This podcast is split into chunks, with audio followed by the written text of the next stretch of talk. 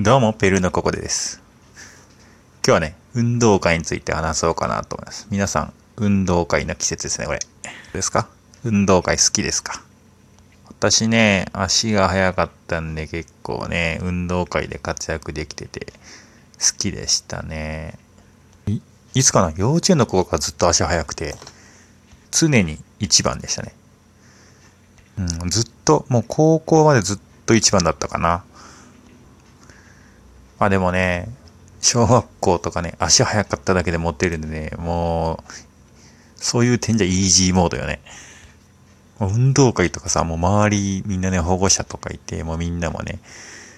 見見る中で、最後のアンカーリレーとかで、バトン渡されてね、ガンガン人抜いていって優勝するとかやって、もう、それだけでヒーローですからね。僕らの時代とか結構、裸足で走る人多かったかな。なんか、こう、靴より裸足のが速い進行があって、ガチな奴らは裸足で走るみたいな。今と、今なんかな、瞬足とかあるやん。あれ、すごいよね。靴底がさ、運動会に合わせて、まあ運動会っていうのは、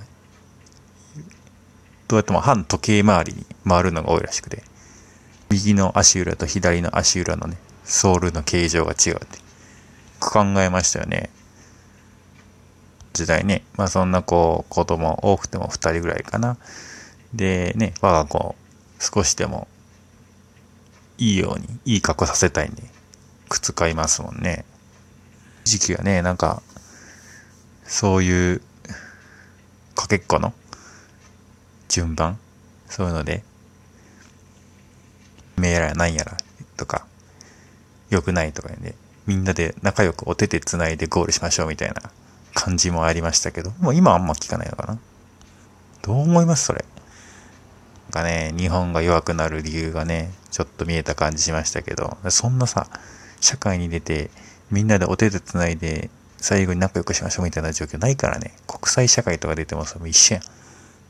むしろあの、いかに蹴落として自分が優位に立とうかみたいなやつらばっかやしな。そういうのをちっちゃい時から教え込ませるのも必要かなと思います。むしろね、ダメだったら何がダメだったのかみたいな、そういう過程とか、プロセスを教えるのが学校かなと僕は思いますけど。まあそんなね、社会同士とかはどうでもよくて、運動会です、運動会。やってたかな棒倒しとかやってたかな棒倒しはね、背が高いんで、必ず棒をさ真ん中で、もう一番中の方で支える係にやってね、大変でしたね。あとあのー、騎馬戦とかもね、背が高いんで、だいたい真ん中の下とか。もう、相手とかさ、柔道部とか相撲部のガリ、ゴリゴリのやつとかいるわけよ。もうそんなんと当てられても、たまったもんじゃないんやけど。なちょっと嫌でしたね。でもね、嫌な競技とか好きな競技とかいろいろあってもね、結局は楽しいのが運動会なんですよ。